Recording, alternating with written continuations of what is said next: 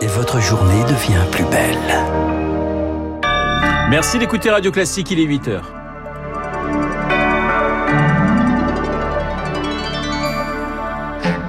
La matinale de Radio Classique avec Renaud Blanc. Un mois de guerre en Ukraine, quand l'impensable s'installe aux portes de l'Europe, la Russie pilonne toujours les grandes villes, mais le pays résiste. Témoignage dans ce journal d'Alexander qui vit à Kiev. Partir ou rester, la pression s'accentue sur les entreprises françaises encore en Russie, euh, menacées de boycott. Renault suspend finalement les activités de son usine à Moscou. Un geste surtout symbolique, vous l'entendrez. Et puis une guerre qui frappe au cœur le grenier de l'Europe. La Russie et l'Ukraine, c'est 30% du commerce mondial de blé. Comment faire face? Décryptage à la fin de ce Radio classique. Un journal présenté par Lucille Bréau. Bonjour Lucille. Bonjour Renaud, bonjour à tous. C'était il y a un mois, jour pour jour, le 24 février, la Russie déclarait la guerre à l'Ukraine. Glaçant le monde, les premières bombes frappent des cibles militaires près de Mariupol et Kiev. Dans la nuit, les soldats russes franchissent les postes frontières ukrainiens. Très vite, des zones d'habitation sont touchées, des milliers de civils prennent la fuite ou se réfugient dans les sous-sols, les caves ou le métro de Kiev. Malgré quatre semaines de guerre totale,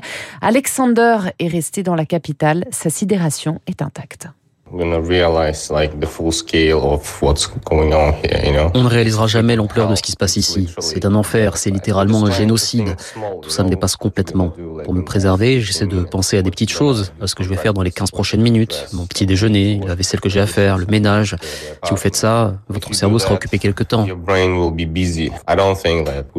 Mais c'est impossible d'oublier et de pardonner à la Russie.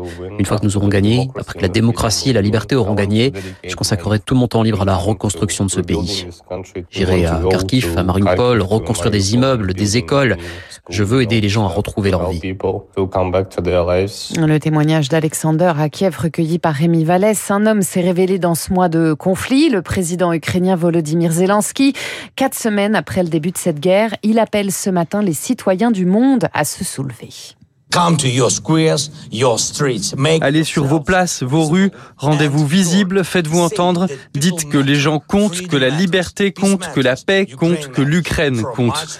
À partir du 24 mars, dans vos centres-villes, tous ensemble pour arrêter la guerre.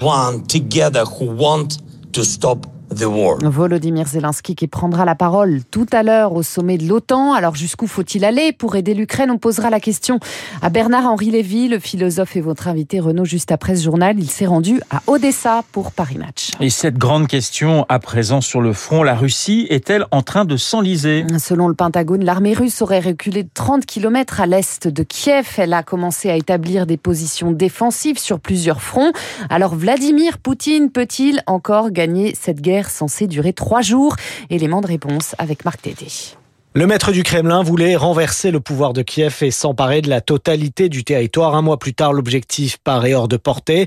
Face aux difficultés des deux armées, Olivier Kempf, directeur du cabinet stratégique La Vigie, prédit désormais un conflit gelé. Une ligne de front qui se solidifie dans la durée. Ça ne veut pas dire qu'il n'y a pas de conflit, ça veut dire que vous avez toujours des escarmouches, il y a toujours des morts assez longtemps mais ça veut dire une Ukraine divisée. Vladimir Poutine pourrait se contenter d'une partition de l'Ukraine le long d'une ligne Kharkiv-Odessa, estime le géopolitologue Jean-Sylvestre Montgrenier. Peut-être le tiers du territoire de l'Ukraine. Il resterait finalement l'Ukraine occidentale, avec peut-être Kiev, hein, privé de tout accès euh, à la mer Noire. Ce scénario n'exclut pas une montée aux extrêmes hein, dans les déploiements de la violence. Autrement dit, une guerre sale où les civils sont délibérément pris pour cible, comme c'est déjà le cas. Certains redoutent aussi des armes chimiques, explique Marie Dumoulin du Conseil européen pour les relations extérieures. On sait que la Russie a conservé un stock d'armements chimiques, qu'elle a probablement aussi conservé des armements biologiques. On ne peut pas exclure qu'elle fasse usage d'armements qui sont catégoriquement proscrits. Une méthode brutale qui permettrait à l'armée russe de vider les villes assiégées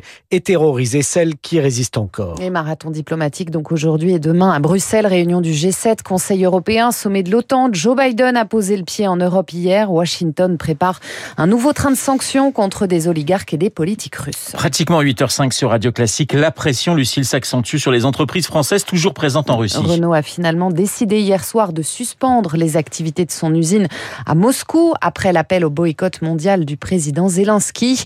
Pour Bernard Julien, spécialiste de l'industrie automobile, cela reste une suspension à minima.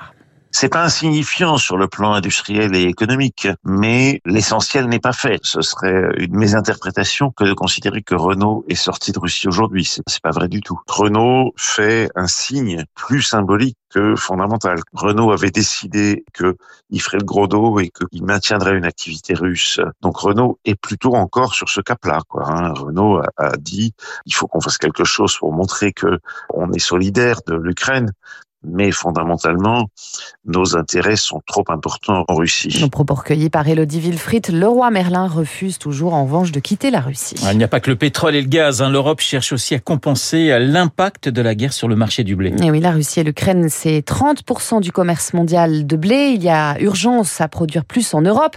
La Commission européenne mise pour cela sur l'exploitation des jachères. Elle a donné hier l'autorisation de les exploiter pour 2022, mais ce n'est pas une solution miracle, Baptiste Gabory. Cela représente un 4 millions d'hectares supplémentaires exploitables en Europe, sauf que ces terres sont souvent euh, peu productives. Et puis, il est tard pour cette année. Le blé, par exemple, est déjà ensemencé. Patrick Langlois, céréalier dans le Loiret. On est quand même euh, début avril quasiment. Aujourd'hui, il va falloir trouver des semences, ce qui n'est pas évident parce que beaucoup de choses sont semencées. Il falloir trouver de l'engrais. Ça représentera rien du tout, pas grand-chose. L'enjeu selon lui, hein, c'est d'annuler les 4% de jachères, c'est-à-dire beaucoup plus qu'aujourd'hui, qui sont prévus à partir de janvier prochain, pour éviter de perdre de la production. Une solution contestée par de nombreux scientifiques, car les jachères rendent des services majeurs. Pierre-Marie Aubert, chercheur à l'Institut du développement durable et des relations internationales. Ce sont des services de pollinisation à travers euh, les insectes qu'elles abritent. Ce sont aussi des services de gestion des pestes et parasites. Donc, derrière l'abandon de ces jachères, on a ce risque euh, de remise en question de la capacité productive même de ces agrosystèmes. Il faut selon lui, à très court terme, aider financièrement les pays les plus pauvres face à l'envolée des cours des céréales. Baptiste Gabory et votre chronique, Trois minutes pour la planète à retrouver en longueur sur radioclassique.fr. Dans le reste de l'actualité en France, Emmanuel Macron dénonce une faute après la mise en berne des drapeaux de la collectivité de Corse en hommage à Ivan Colonna. La dépouille du militant indépendantiste est arrivée hier soir à Ajaccio, accueillie par une haie d'honneur de plusieurs centaines de personnes. Ses obsèques auront lieu demain à 15h à Cargèse. Lucille, pas de vendredi noir demain dans les transports franciliens. Le trafic RATP sera presque normal pour le métro et les RER. E de fortes perturbations sont tout de même à prévoir sur les bus. 30% de lignes sont interrompues et les tramways également en raison d'un appel à la grève pour les salaires. Merci Lucille. Lucille Bréau pour le journal de 8h. On vous retrouvera à 9h pour un prochain point d'actualité. Dans un instant, Guillaume Tabar et son édito politique et puis euh, mon invité, le philosophe Bernard-Henri Lévy. À tout de suite.